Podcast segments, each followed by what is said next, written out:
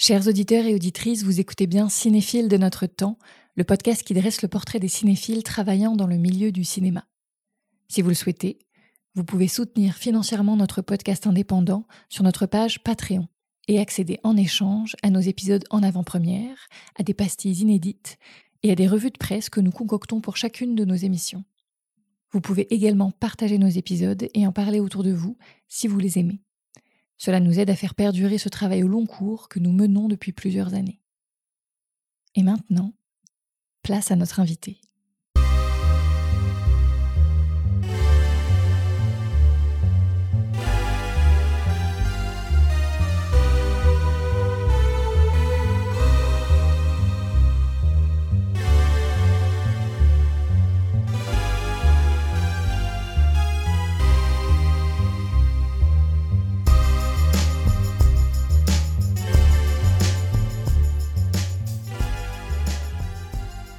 C'est à l'occasion de la rétrospective qui lui est donnée à la Cinémathèque française que nous recevons notre invité aujourd'hui. Mais ce n'est pas seulement le travail de ce cinéaste qui est célébré, mais aussi sa cinéphilie qui transpire dans tous ses films, parfois de manière très visible, d'autres fois plus discrètement. Cela peut se sentir notamment à cette attention aux gestes très précis et concrets effectués par ses personnages, par la musique qu'il compose pour presque tous ses films, ou encore par les moments de fête qui parcourent sa filmographie et dont il parle souvent comme des moments de pause, de rêve, où tout est possible. La recherche de ces moments hors du temps, de ce fantasme d'un monde qui tiendrait plus du rêve que de la réalité, c'est peut-être le cœur de la cinéphilie de notre invité. Une recherche qui se retrouve aussi dans les personnages des films qu'il aime, et qui sont tous des grands solitaires. Mais nous allons essayer aujourd'hui de rendre cette recherche plus collective. Alors bienvenue Bertrand Bonello et merci beaucoup d'avoir accepté notre invitation. Merci de votre invitation. Alors comme de coutume, on va commencer par euh, une petite citation. Euh, ce monde qui ne me révolte plus, qui ne provoque en moi que lassitude et inquiétude, est très exactement le monde sans le cinéma, c'est-à-dire sans ce sentiment d'appartenance à l'humanité à travers un pays supplémentaire appelé cinéma.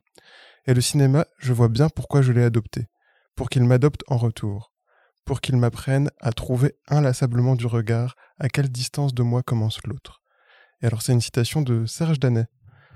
Est-ce que ça résonne un petit peu en vous euh, bah, À plusieurs endroits. C'est vrai que bah, d'abord Danet a été quelqu'un de très important pour moi. Euh, comme je suis euh, complètement autodidacte, que je n'ai fait ni école ni assistana, la critique d'une manière générale a été très fondatrice. Euh, d'abord la critique euh, quotidienne, hebdomadaire, enfin les films qui sortaient, et puis après euh, par les livres d'Anne qui, qui me parlaient incroyablement, enfin qui disait surtout quand il parlait des films, il parlait de lui. Voilà. Donc et, ce rapport à la à, la critique ou à faire des films m'a toujours vraiment beaucoup touché. Donc c'est un rapport pas loin, une certaine intimité euh, à une certaine intimité et qui est, qui est pas toujours visible par ailleurs. Hein. C'est pas du tout. Euh, euh, on n'est pas ni dans l'autobiographie ni dans le. Euh, c'est souvent. Euh, c'est souvent sur des détails invisibles, mais que, que, que l'intimité se, se, se, se, pose, se, se, construit. Mais en tout cas, là où je, je me reconnais dans la, dans la citation, c'est que, bon, c'est des idées anciennes, hein, mais d'imaginer le cinéma comme un territoire, euh, c'est très proche de, ma manière de, de penser aussi, oui. Alors, euh, bah, peut-être qu'on peut commencer par le portrait.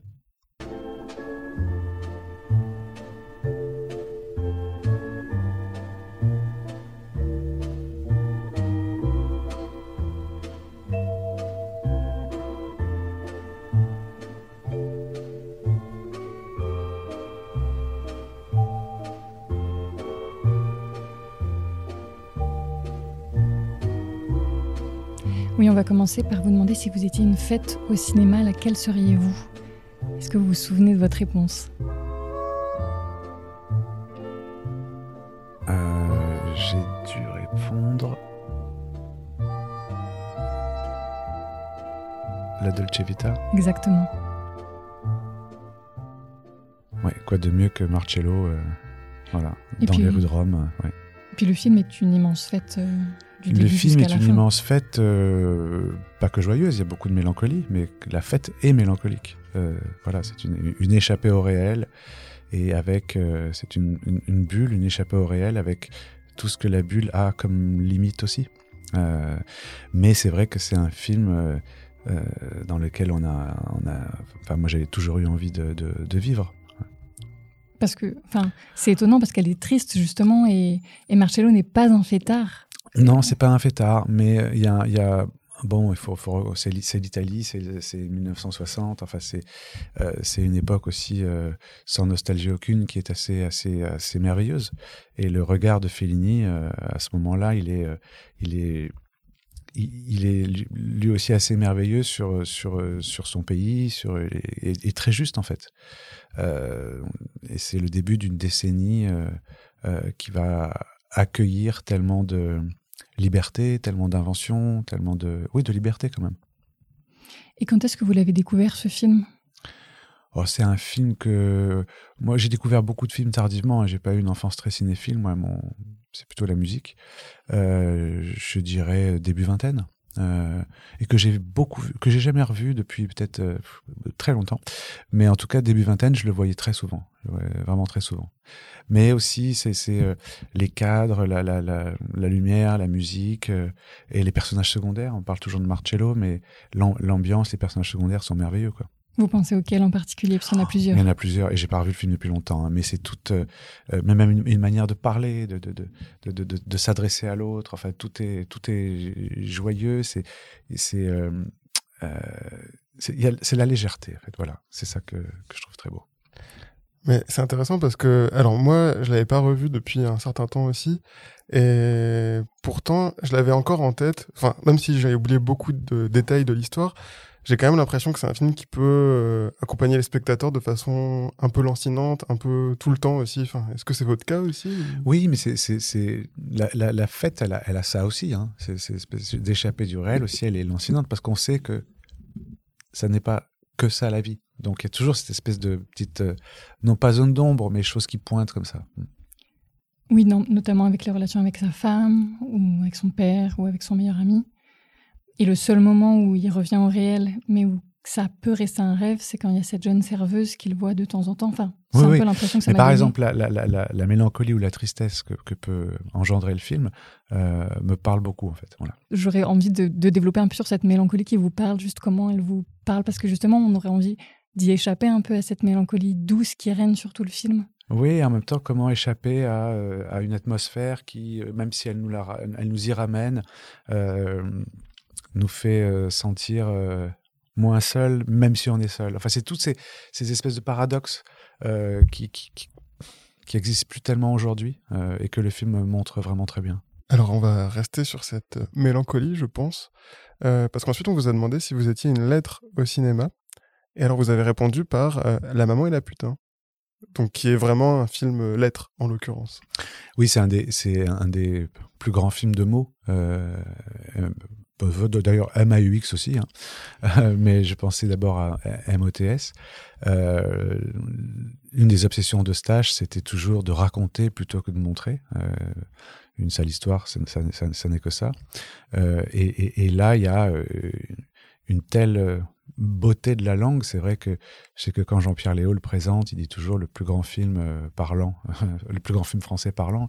Et, je crois qu'il a raison. Enfin, c'est, euh, c'est des textes euh, qui restent même au-delà de, des films qui sont étudiés au conservatoire. C'est, euh, c'est, c'est, il y a tellement d'inventions. Enfin, c'est, c'est, c'est, c'est devenu des, des, classiques et ce sont quasiment des lettres. Euh, puisque ce sont des monologues en fait. C'est une série de monologues et un monologue c'est une lettre. Mais surtout que le film, euh, Eustache, il l'a vraiment écrit en pensant à plusieurs femmes qui étaient impliquées dans le tournage, dont Françoise Lebrun qui le quitte avant le tournage. Euh, le film, il est adressé à Catherine Garnier, donc qui était la costumière. Enfin, donc c'est vraiment un film euh, avec beaucoup de ressentiment, avec beaucoup d'affect, avec beaucoup et qui a été écrit comme ça, à mon avis aussi comme une comme grande lettre d'amour ou de désamour en fait. et qui a été tourné très très vite. Euh, et, je sais que, bon, puisque Jean-Pierre m'avait beaucoup parlé de ce tournage, euh, il était obsédé avec euh, le fait que tout devait être dit à la virgule près, c'était impossible de changer un mot, enfin, c'était, il était très très attaché à ces mots-là. Après, quand on, voit le film ou quand on l'écoute, parce que c'est aussi un film qui peut s'écouter, oui, chaque mot est à la bonne place, enfin, il y a absolument rien à changer. Mais c'est pour ça que, quand on m'avait dit lettre, j'ai pensé à ce film, parce que c'est, c'est aussi bien dialogué que ce- le, le temps qu'on prendrait à écrire une très très belle lettre.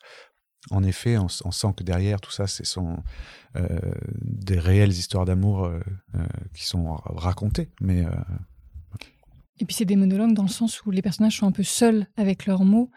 Et il y a du. Enfin, quand on écrit une lettre, on est seul, on n'est pas avec la personne. Il y a une espèce de médiation qui se fait. Et c'est peut-être aussi le cas dans le film. Quoi. Ils sont un peu seuls avec leurs monologues et ouais, ouais. avec ce qu'ils disent. Et d'ailleurs, euh, Jean-Pierre, qui est celui qui parle le plus euh, pendant très très très longtemps, bah, au bout d'un moment, il finit par se taire. Voilà. Mais alors, justement, vous avez aussi posé cette question parce que euh, vous avez fait plusieurs euh, films, longs et courts, comme des lettres. Euh, Est-ce que ça vient en partie de ce film-là, l'envie de faire non, des ça films vient pas. Ça vient pas de ça. C'est vrai que c'est. J'en ai fait, oui, deux qui sont plutôt adressés à ma fille. Enfin, j'ai fait deux courts métrages et un long métrage. Euh, C'était une. euh, J'aimais bien cette adresse très directe comme ça. Euh, le tu. D'ailleurs, il n'y a pas de voix off. hein, c'est- des lettres qui sont euh, écrites comme des sous-titres. Mm. Mais j'ai trouvé que cette espèce d'adresse très intime, qui est à la fois quelqu'un euh, et en même temps le spectateur la reçoit comme telle, euh, place le spectateur dans un endroit de réception du film euh, qui est un petit peu différent. Et moi, j'avais une dernière question c'est que il est ressorti quand même il n'y a pas longtemps. Euh, la maman et la putain, il a été introuvable pendant très longtemps. Est-ce que vous, quand est-ce que vous avez- l'avez vu pour la première fois Quand est-ce que vous l'avez revu? Est-ce que vous Ah, l'avez je l'ai revu? beaucoup vu. Je l'ai beaucoup vu. euh, alors, il était introuvable de manière classique, c'est-à-dire. euh, Mais il était présent sur YouTube. DVD. euh, Oui, il est quand même passé quelques fois à la télé. Il se trouve que moi, je l'avais enregistré. Donc j'avais une copie euh, et parfois euh, il passait quand même en salle dans des projections très très encadrées euh, par le, le fils Eustache, par, par Boris. Mais donc je l'ai vu, j'ai dû le voir 5-6 fois en, en, en- en DVD et après peut-être deux fois en salle. Et vous l'attendiez à chaque fois? Vous, vous recherchiez ces séances-là? Ces, ces Bah, visionnages? En plus, je, pense que le fait que le film soit euh, entre guillemets invisible rendait les, projections en salle très très attrayantes. Et puis c'est un film qu'on peut, euh, ça devient une, musique presque. Voilà, c'est comme remettre un disque, on peut le mettre plusieurs fois, ça devient une musique et c'est toujours euh, évidemment comme il fait, je sais plus 3h40. Ou, il y a toujours une scène qu'on a oubliée, il y a toujours quelque chose à redécouvrir. Vous nous avez beaucoup cité des films longs. Donc il y a une espèce de rapport à la longueur. Vous aimez bien plonger peut-être dans des longues fresques pour vous baigner Euh, dedans, enfin vous immerger. Je me rends pas compte que cité des films longs, mais c'est vrai. Euh, c'est vrai que Qui font tous plus de deux heures. la durée dans les films ne me, ne me, ne me gêne pas. C'est vrai que c'est euh, ça aide à l'immersion, ça aide à faire un voyage, ça aide à plonger. quelque- Alors j'aime bien les films soit longs, soit très courts. Je crois que les films d'une heure 45, euh, j'ai de plus en plus de mal. Ah, c'est précis quand même, 1h45. Ouais, euh, parce que c'est la norme, c'est peut-être parce que j'ai peut-être plus de mal parce que c'est la norme et que c'est ce qu'on nous demande toujours de faire. Mais Eustache, par exemple, qui est pour moi un des plus grands cinéastes contemporains français, n'a fait qu'un seul film de deux heures. Sinon, Mm. c'est 4 heures ou euh, 20 minutes ou 43. Enfin, c'est. ouais. Oui. Il y a une liberté du format que je trouve très belle. C'est vrai. Oui, qui est rare.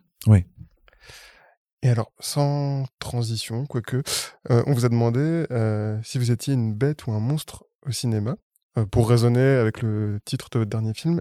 Et alors, vous avez répondu par euh, Twin Peaks Firewalk With Me. Donc, peut-être par Bob.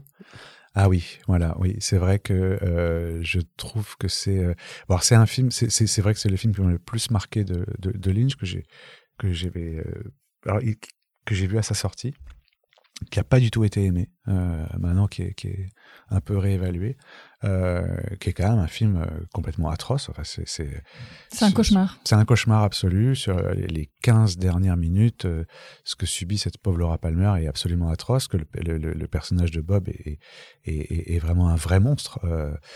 et, et- et Lynch l'a vraiment traité comme une bête. Euh, donc c'est pour ça que ça m'a, quand vous m'avez posé la question, bah, j'ai- répondu par ce film-là, parce que je, trouve ça euh, euh, très très animal et sauvage, au-delà du, côté monstrueux. Est-ce que vous pourriez peut-être juste nous décrire comment Bob est resté dans votre rétine, les images de ce monstre-là? Comment il vous apparaît quand vous l'évoquez?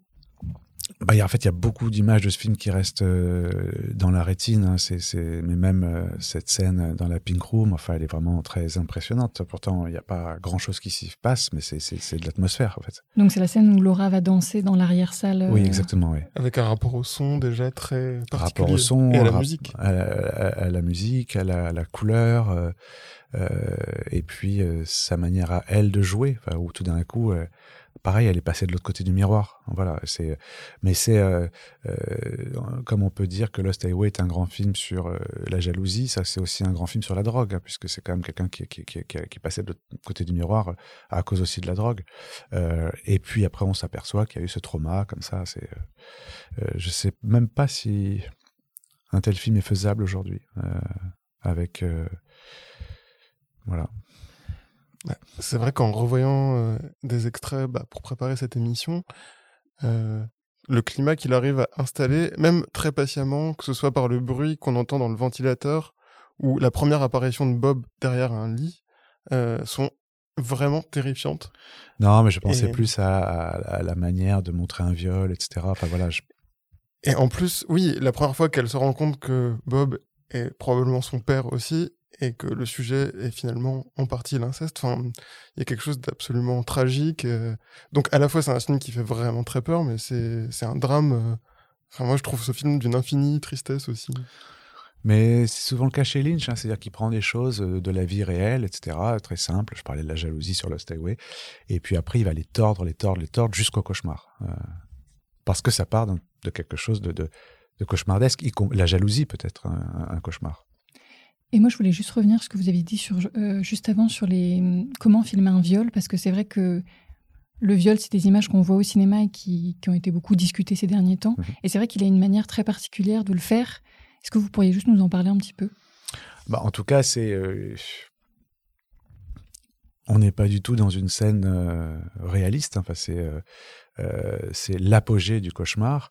Euh, et puis en plus, il y a cette chose avec le fait que ce soit son père, etc. Enfin, c'est ces doubles visages, euh, le déni aussi chez elle. de la mémoire traumatique, un la peu. La mémoire traumatique, le déni de ce, de, de, de, de, ce qui se passe réellement, de ce qui s'est passé, de ce qui se passera. Enfin, c'est donc il est tout est vu un peu de son point de vue à elle, avec cette, cette, sa propre distorsion à elle du réel. Euh, on n'est pas dans un viol euh, objectif quelque part. C'est pas la caméra qui est loin et on assiste à quelque chose. On est vraiment dans son cerveau à elle. Et c'est ça qui le rend si, si troublant.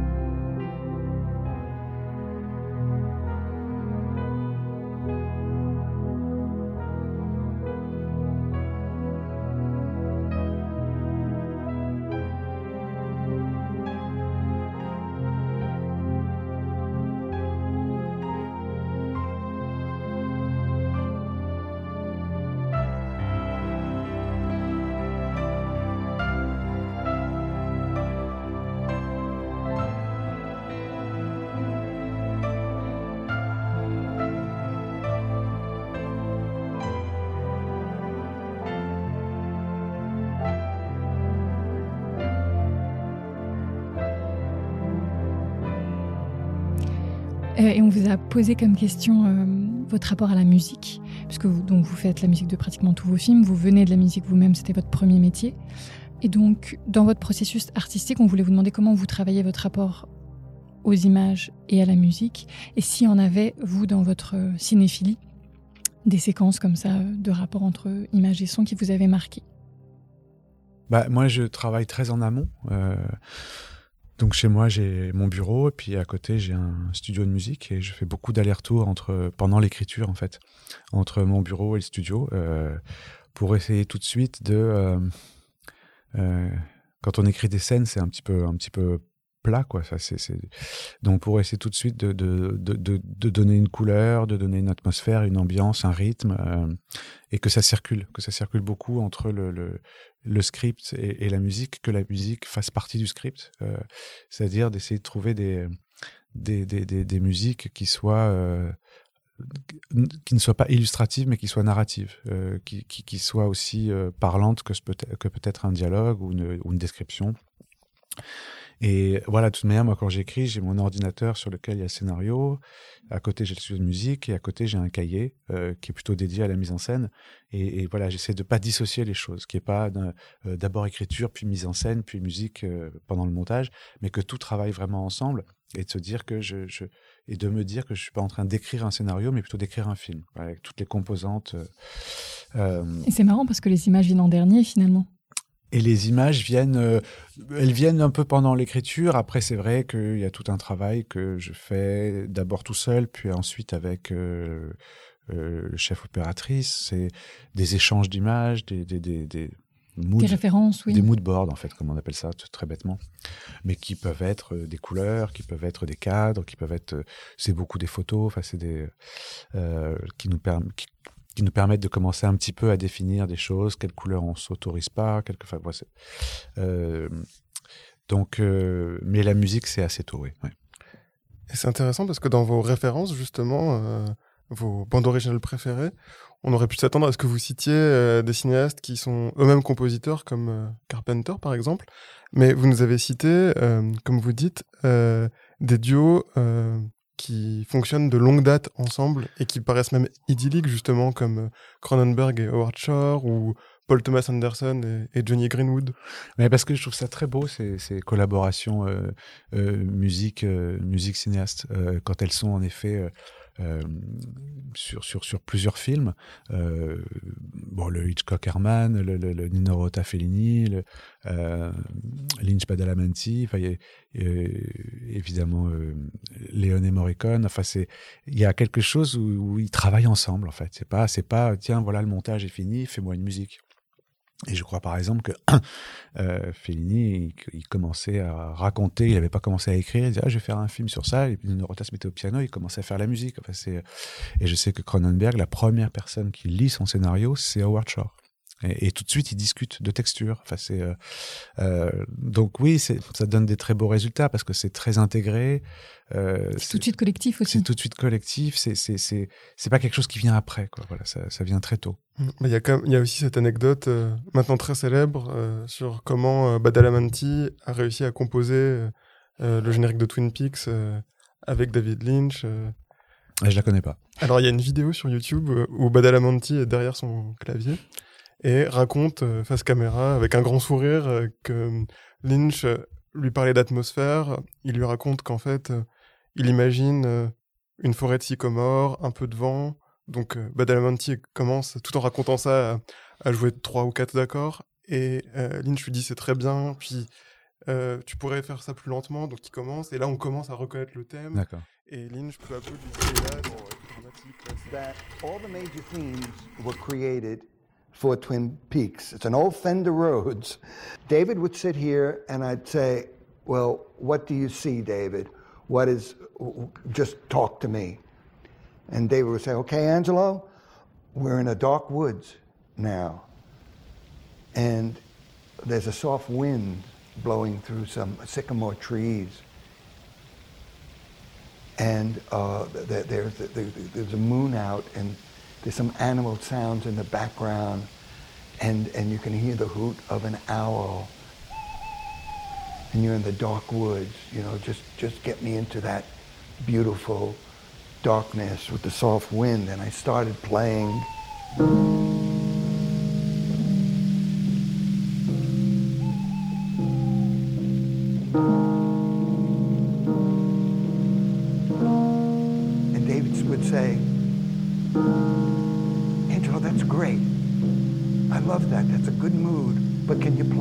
Slower? And I'd say, slower, David?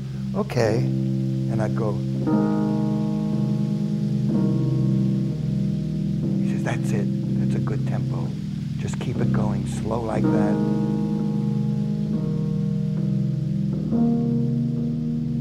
Just keep that going for a while. And in David's mind, you can you can just see that he was visualizing the description that he envisioned.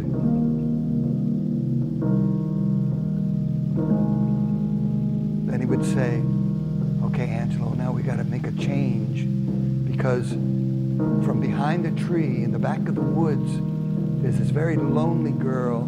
Her name is Laura Palmer. And it's very sad, but get something that matches her. And, and, I, and I just segued into this.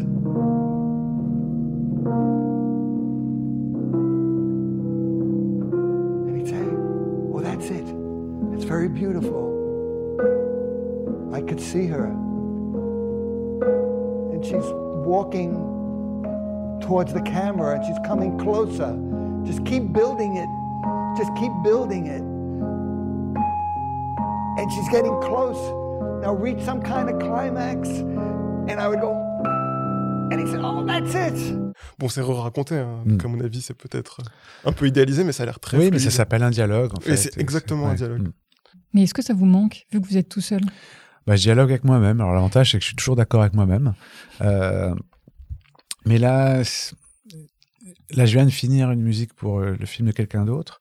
Euh, ça m'a plu, hein, j'aime le film. Et euh, mais c'est vrai que c'est difficile. C'est plus difficile parce que moi, quand je fais mes musiques, je sais exactement où je vais les monter, etc., etc. Là, des fois, j'en fais pour tel endroit. Je me parce que elle le met à un autre endroit, elle enlève un truc. C'est un peu plus compliqué. Moi, c'est vrai que ça va plus vite euh, puisque c'est c'est moi et moi-même. Ouais. Et c'est juste Tirésia, je crois, vous n'avez pas fait la musique du film? Ouais, j'avais pas eu le temps. J'avais pas eu le temps parce qu'on avait, enfin, bref, par rapport à des délais euh, canois. Ouais, ouais. Et donc, c'est avec quelqu'un d'autre que vous avez travaillé? Oui, c'est un musicien qui s'appelle Albin de la Simone.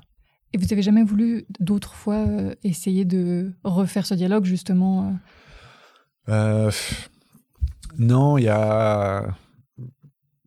Bon, j'imagine qu'il est euh, inatteignable, au moins financièrement, mais c'est vrai que euh, travailler avec Johnny Greenwood, ça, ça me plairait. Euh, ou travailler avec Michael Levy, ça me plairait. Euh, mais on rentre dans des dimensions un peu, un peu chères, je pense.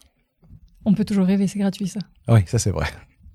On vous a demandé ensuite, euh, parce qu'il y a beaucoup de vos films qui se déroulent la nuit, et la nuit est un élément important dans votre filmographie et votre cinéphilie. Et donc on vous a demandé s'il y avait un film à regarder que la nuit. Vous ne nous avez pas cité de film en réponse, vous nous avez fait une jolie réponse, mais j'aimerais bien savoir euh, qu'est-ce que ça vous inspire là maintenant quand je vous dis ça? Mais ça m'a, je ne sais plus quelle réponse j'ai faite, mais en fait, la nuit est un espace à part de toute manière, euh, dans le sens où euh, il y a plus, d'heures, il y a plus, il y a quelque chose, le, temps s'arrête, et donc, comme regarder un film, c'est aussi un rapport au temps. Euh, on, les regarde différemment, et je pense qu'on les regarde bien. On les regarde euh, très très bien, déconnectés comme ça. Euh, quand on va en salle la journée.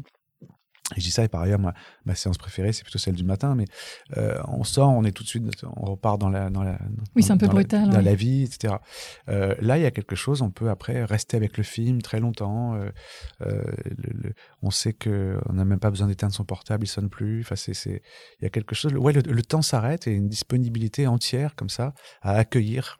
euh, mais je, dis un film, mais absolument tout, hein, à accueillir euh, une musique, mais même à accueillir l'autre. On est, on est différent avec les gens euh, quand on est avec eux de nuit que quand on est avec eux de jour. Si vous aviez un exemple de film que vous aviez regardé la nuit, est-ce qu'il a teinté le reste de la nuit? Est-ce que, est que vous vous en souvenez différemment? Est-ce que vous avez un exemple en tête là? Euh, j'ai pas vraiment d'exemple, mais forcément, ça teinte. euh, c'est euh, la, la mémoire aussi, elle est différente le jour et la nuit. Euh, elle est pas, ça ne veut pas dire qu'elle est meilleure la nuit, hein, euh, mais elle est différente. Euh, c'est c'est euh, la disponibilité en fait. On- est dans un état plus Ouvert plus ouvert, plus fragile aussi parfois, euh, mais, mais donc aussi plus plus plus ouvert. Ouais. On reçoit. Je je pense qu'on reçoit les émotions différemment. ouais. Alors, on va reparler de, de format de film et plutôt de court-métrage, euh, parce que dans votre carte blanche euh, à la Cinémathèque française, euh, vous avez tenu à programmer une séance de cours. Euh, et ça nous intéressait de savoir quelle place occupait ce format dans votre euh, cinéphilie, sachant que effectivement vous avez aussi réalisé des cours. Bah, c'est moi j'aime j'aime beaucoup le format court. Hein. Euh, d'ailleurs, je, je, dis plutôt film court que court métrage. Euh, je trouve ça très dommage que le court métrage soit majoritairement quelque chose euh, réservé aux débutants et, et pour se, se, se, faire une sorte de carte blanche pour dire regardez je sais faire du cinéma maintenant je passe au loin je reviens pas en arrière. je prends toujours l'exemple avec la nouvelle. Euh, c'est comme si quelqu'un qui avait écrit des romans ne pouvait plus écrire de nouvelles ou n'écrivait plus de nouvelles. Et on sait très bien que les nouvelles sont... Hemingway disait euh, quand j'écris un roman, c'est que j'ai raté une nouvelle. Voilà, c'est vrai que la, brièveté est un art. Euh, et que moi, j'ai continué à faire des cours. Et là, par exemple, euh, je, viens de finir d'en écrire un, et après, après un gros film de 2h25, j'ai très envie de me, reconfronter à quelque chose de très bref, ce qui est vraiment pas facile. C'est plus facile de s'étaler que d'être concis.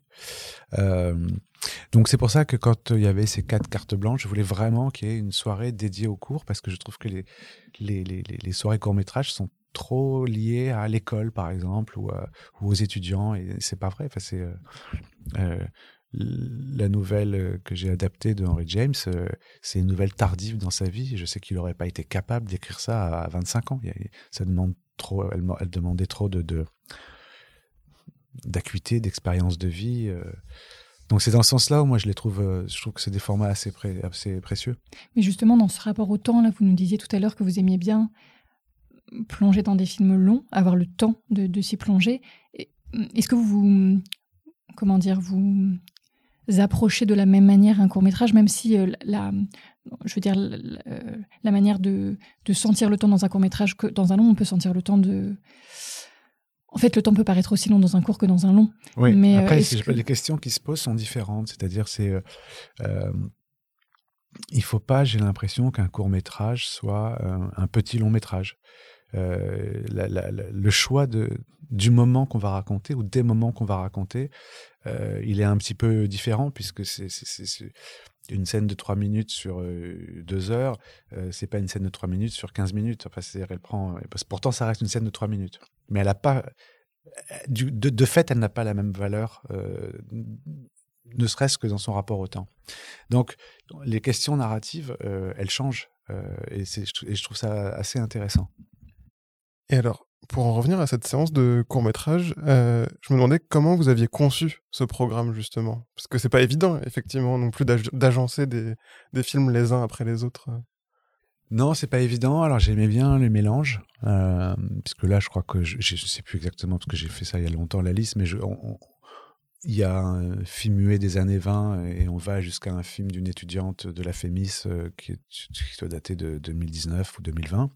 Euh, au milieu, à pouvoir avoir à la fois Jean-Luc Godard mais aussi un clip, parce qu'aussi le, le, le, le, clip ça peut être très beau. Enfin, c'est, Vous avez deux clips dans, dans cette programmation J'ai un clip et un, un, c'est plutôt un petit film de danse en fait. Voilà qui est assez extraordinaire. Oui, oui, qui est très beau. Ah ouais.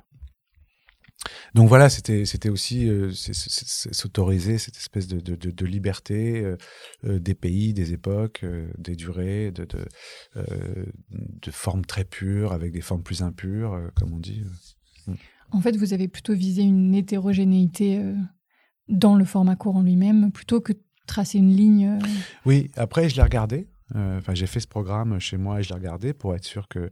Et c'est assez beau, hein, de, ce, passage de, quelque chose à un Il y a des choses qui finissent par résonner, on ne sait pas trop par où ça passe, mais. Mais je pense que ça va être un, beau programme de la, de la carte blanche, ouais. On vous a demandé ensuite, justement, comment fonctionnait votre mémoire de cinéphile? Je pense qu'elle est très sélective. Euh... Vraiment, je me souviens jamais comment les films se terminent. Ça, c'est très bien, comme ça, je peux les revoir.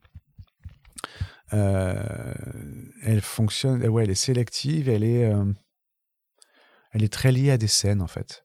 Euh, de toute manière, moi, je préférais un film aujourd'hui dans lequel il y a deux bonnes scènes, ça me suffit presque. Je suis déjà plutôt qu'un film bien, bien, voilà. Dans son entièreté. Dans, son entièreté, et dont je sais que je, je me souviendrai très peu. mais voilà, je suis, je suis très attaché beaucoup plus à qu'au sujet, à, à, des moments, à des scènes qui, qui, qui alors pour le coup, je peux me souvenir de certaines scènes que j'ai vues il y a très longtemps. Enfin, ça, ça imprime. Et qui vous marque dans la vie, dans le sens dont vous allez peut-être vous souvenir dans la vie très concrètement Peut-être pas dans la vie, dans le sens d'adapter cette scène à la vie?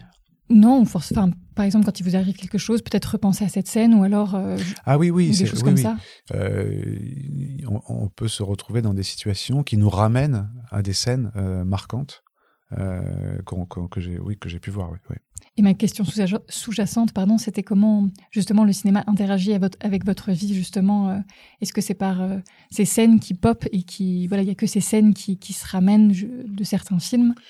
Non, ça c'est plus une interaction émotionnel, on va dire. Après, le cinéma et la vie. Euh, le... Vaste question. Non, pas tant ça. En fait, le, cinéma m'a beaucoup appris la vie. Euh, n'ayant pas fait d'études, euh, c'est-à-dire que même beaucoup de choses que j'ai pu apprendre, je sais pas si le mot est bon, mais enfin sur l'amour, ça me vient du cinéma, sur sur l'histoire, ça me vient du cinéma, sur sur la politique. je pense que je j'ai plus appris sur l'Iran en regardant les films euh, euh, de Kiarostami que si j'avais pris un billet d'avion moi-même euh, pour Téhéran. voilà, donc le, ça m'a, le cinéma m'a éduqué aussi, pas, pas juste ému. Et vous n'avez pas peur de hum, rester enfermé parfois dans des images qui peuvent justement ne pas être vraies ou enfin d'avoir un rapport à la réalité qui justement on est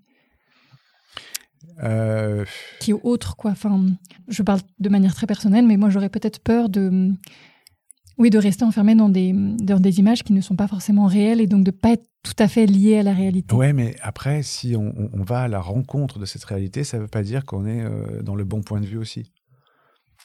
Donc c'est... Enfin, c'est ce rapport aussi au rêve et à la réalité de, de, vouloir rester euh, dans un monde euh, qui nous convient mieux, peut-être. Oui, bah c'est la, la phrase très fameuse de Truffaut, hein, la vie est un film mal réalisé. bon, elle, elle, est contestable à certains endroits, mais, mais c'est pas si faux que ça, quoi. On passe à la carte blanche?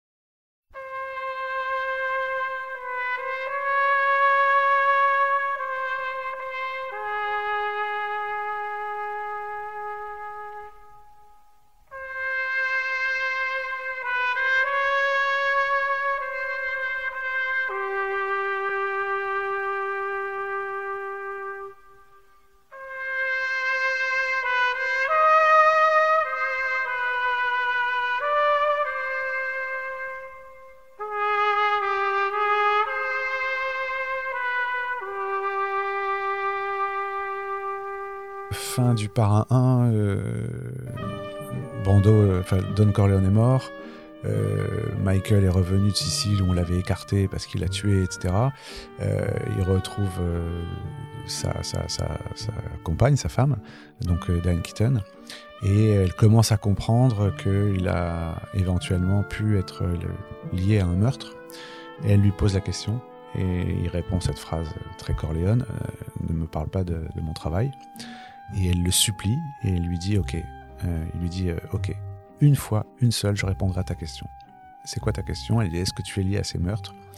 Il la regarde droit dans les yeux et il dit non. Donc c'est très bien qu'il ment. Elle est extrêmement soulagée. Elle le joue très bien d'ailleurs. Son soulagement est, très, est vraiment magnifique parce qu'elle croit son mari. Là, il se met dans le bureau au fond. Euh, arrivent d'autres membres de la mafia. Et puis on ferme la porte et juste, juste avant que la porte ne se ferme complètement, elle voit qu'on baise euh, sa, sa, main. Et donc qu'il est parrain, et donc évidemment qu'il a à voir avec euh, des choses criminelles. Et la porte se ferme, et là elle comprend. Elle comprend que, que ce ne sera pas du tout la vie euh, dont elle avait rêvé. Mais c'est magnifique de raconter tout ça avec une porte qui se ferme, en fait. Et c'est la dernière image du film. Et c'est la dernière image du film et le, le, parrain 2 lui donnera raison. Et alors pourquoi avoir choisi cette scène-là justement du point de vue de du point de vue féminin de Kay euh, dans un film qui est peuplé d'hommes justement et d'une loi extrêmement euh, bah parce que c'est ça clôt le film et puis c'est en fait c'est surtout parce que c'est ce que je disais c'est que avec juste une porte qui se ferme c'est dingue de dire tant de choses et que là en effet tout est dit tout est raconté beaucoup plus que dans des scènes de repas, etc. Tout est raconté, l'histoire du respect, l'histoire de où est-ce qu'on met les hommes, où est-ce qu'on met les femmes, la famille d'un côté, le business de l'autre. Enfin, c'est avec une porte qui se ferme, tout est raconté.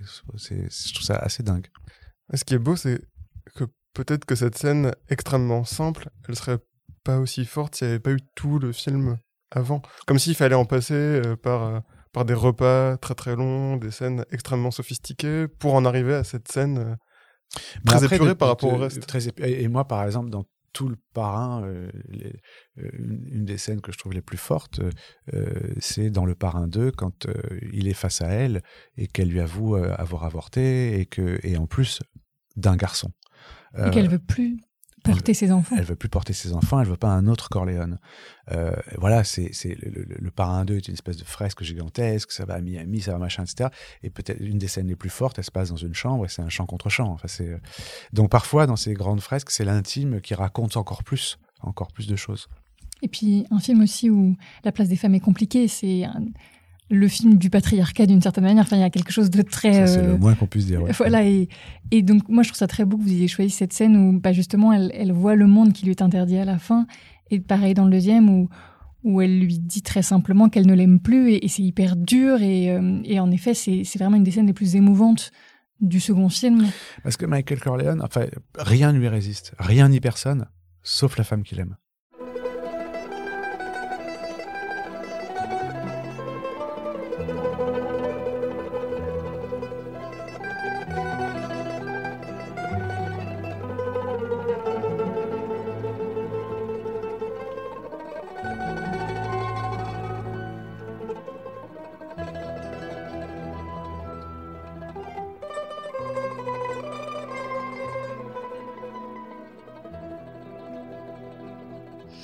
On va passer à, la prochaine question. On, on étudie un peu plus euh, l'aspect transmission euh, du cinéma et on vous a demandé si vous aviez des films, un ou plusieurs, à conseiller aux générations futures. Parce que c'est quand même une question qui vous habite dans vos derniers films, cette question des générations futures.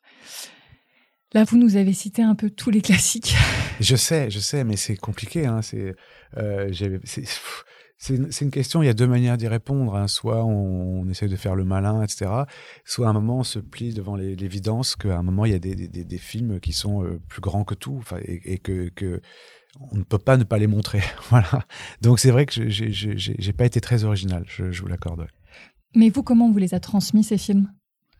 Euh, alors, ça dépend lesquels. J'avais dit quoi? Il y en avait plein. L'Aurore, La Grande Illusion, Vertigo, Rio Bravo, Le Parrain, La Maman et la Putain, La Rue de la Honte. Ah, c'est très différent. Le Parrain et La Maman et la Putain, ça me vient euh, de mes parents, bah, pour euh, chacun des raisons. Enfin, le Parrain, mon père, des raisons italiennes, on va dire. la Maman et la Putain, ma mère, pour des raisons cinéphiliques.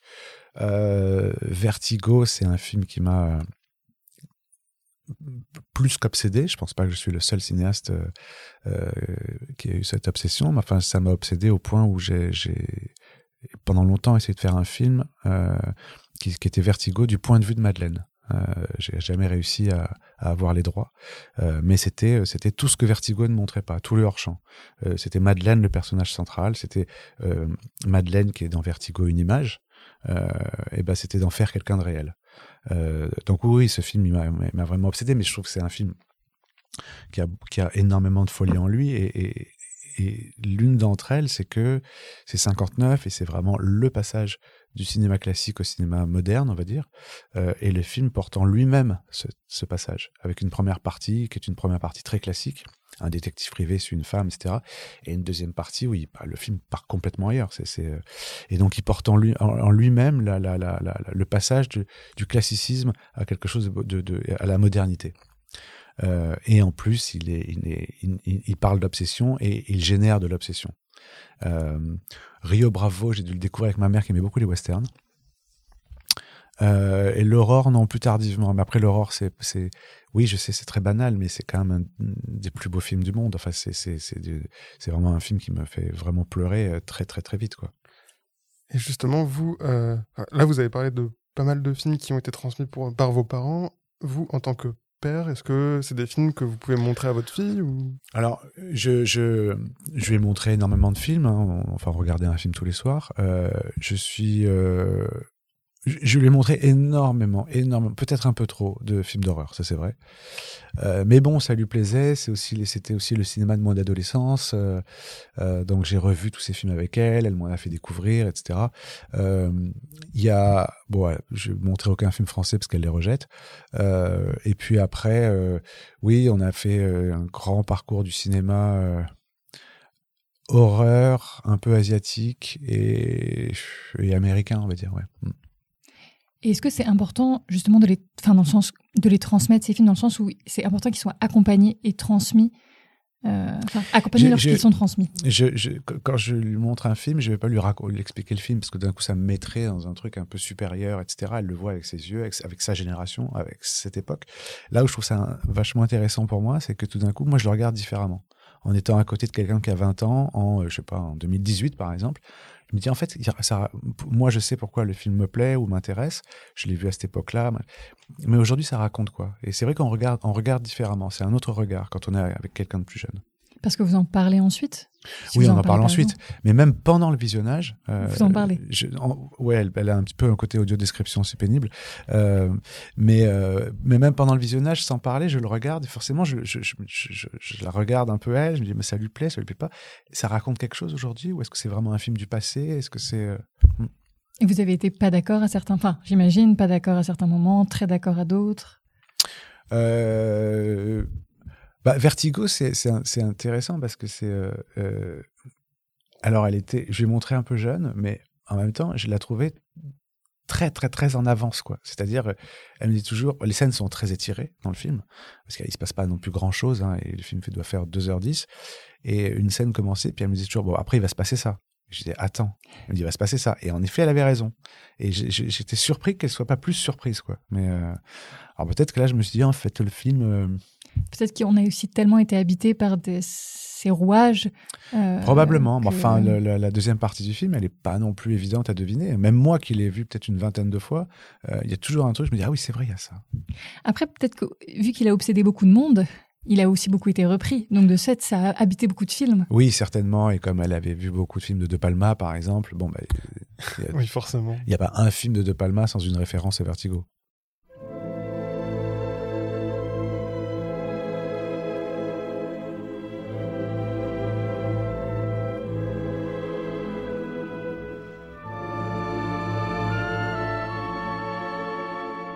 Là, on va partir sur votre film refuge et puis on va en revenir euh, au parrain que peut-être vous avez montré à votre fille aussi.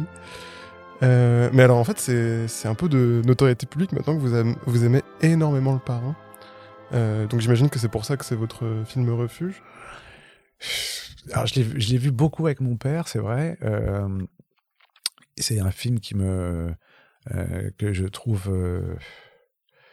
Euh, je, je sais, c'est pas très original, hein, mais euh, et les trois d'ailleurs, j'aime les trois vraiment. Oui, c'était une de mes questions Ouais. justement. Euh, et même le troisième, dans ce qu'il a de moins sexy, euh, je le trouve très juste.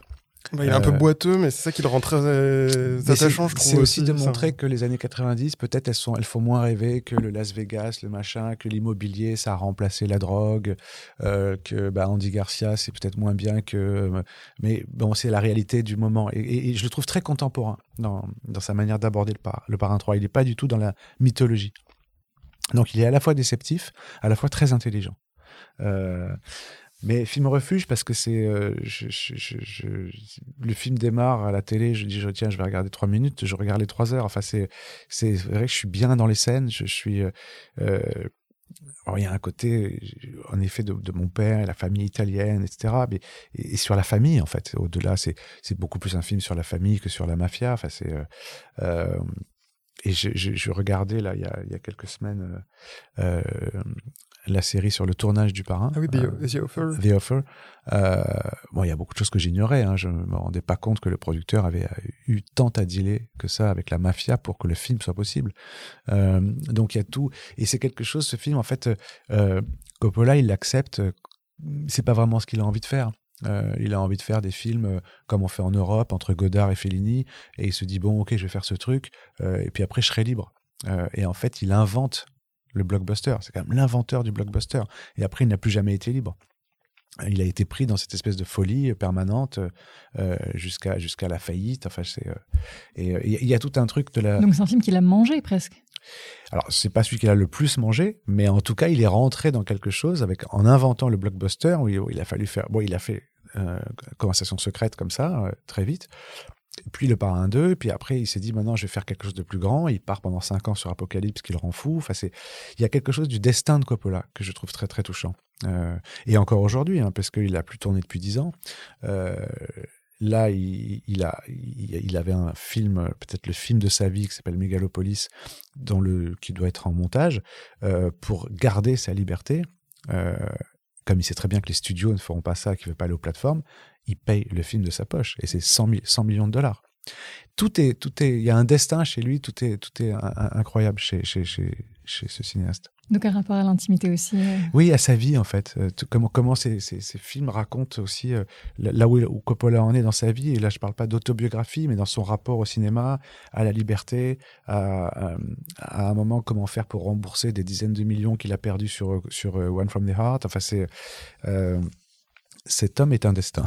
Après, justement, pour en revenir au parrain, ce que je trouve très beau, c'est que dans cette œuvre, bah, qui n'était pas conçue pour être aussi chère à la base et qui a pris des proportions énormes, il a réussi à distiller par-ci par-là des choses euh, plus personnelles, plus autobiographiques, et même très familiales dans l'idée que bah, son père a composer une partie de la musique, il me mm. semble. Orchestré, Oui, c'est ça, orchestré. On voit euh, sa fille à la fin du premier, et j'ai l'impression que ça euh, veut dire de la famille. Elle, l'ouvre, c'est le baptême. c'est ça. Et non, mais moi, si j'étais prof de cinéma, par exemple, euh, je montrerais le, les, les, les 9 heures du parrain avec le commentaire audio de Coppola, qui est sur le, le, DVD, où il parle tout seul. Il parle pendant 9 heures. Et euh, c'est la plus belle leçon de cinéma du monde. Et à la fin des 9 heures, je dirais aux étudiants, voilà, l'année est finie, vous allez faire des films. Et qu'est-ce qu'il dit? Enfin, moi, j'ai jamais écouté le commentaire. C'est extraordinaire. C'est, il est tout seul, on lui pose pas de questions. Hein. Et donc il raconte tous les problèmes qu'il a eus. Il dit voilà, on, si on, la paramount m'appelle, s'il n'y a pas plus de violence, tu es viré demain. Donc j'ai fait ce plan du revolver, j'avais pas d'argent, donc il n'y a pas de contre-champ. Enfin c'est tout comment il, a... La fabrication. Oui, c'est la, la, fabrication, c'est par quoi il est passé, quel est le cœur des scènes, euh, là, à quoi il s'est heurté, ce qu'il pense avoir trouvé comme solution. Et c'est dans ce sens-là que je dis que c'est une vraie leçon de cinéma, parce qu'il y a un truc extrêmement concret. C'est, c'est, c'est pas du tout un commentaire euh, euh, théorique ou intelligent ou intellectuel, etc. Il y a quelque chose de, de, de, du travail pur qui, est, qui est extrêmement précis. Et alors le film, avec ou sans commentaire d'ailleurs, c'est est-ce que vous allez souvent vous y ressourcer justement quand vous n'avez pas beaucoup d'inspiration ou même sans aucune raison particulière? C'est le genre de film euh, je peux avoir euh, euh, à un moment. C'est pour ça que vous parlez de refuge.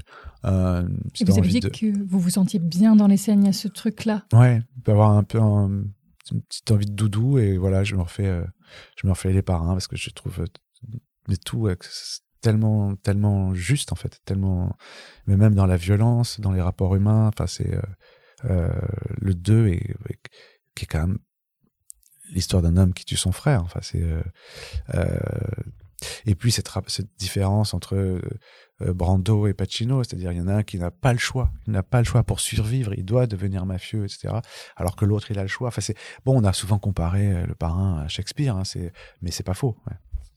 Eh ben, merci beaucoup Bertrand Bonello. Mais merci à vous. Je vais juste en profiter pour remercier euh, Xavier Jamet, euh, Pierre Sénécal, Elodie Imbeau et Mélanie Aoun pour leur aide, et puis Gabriel Régnier pour sa musique comme d'habitude.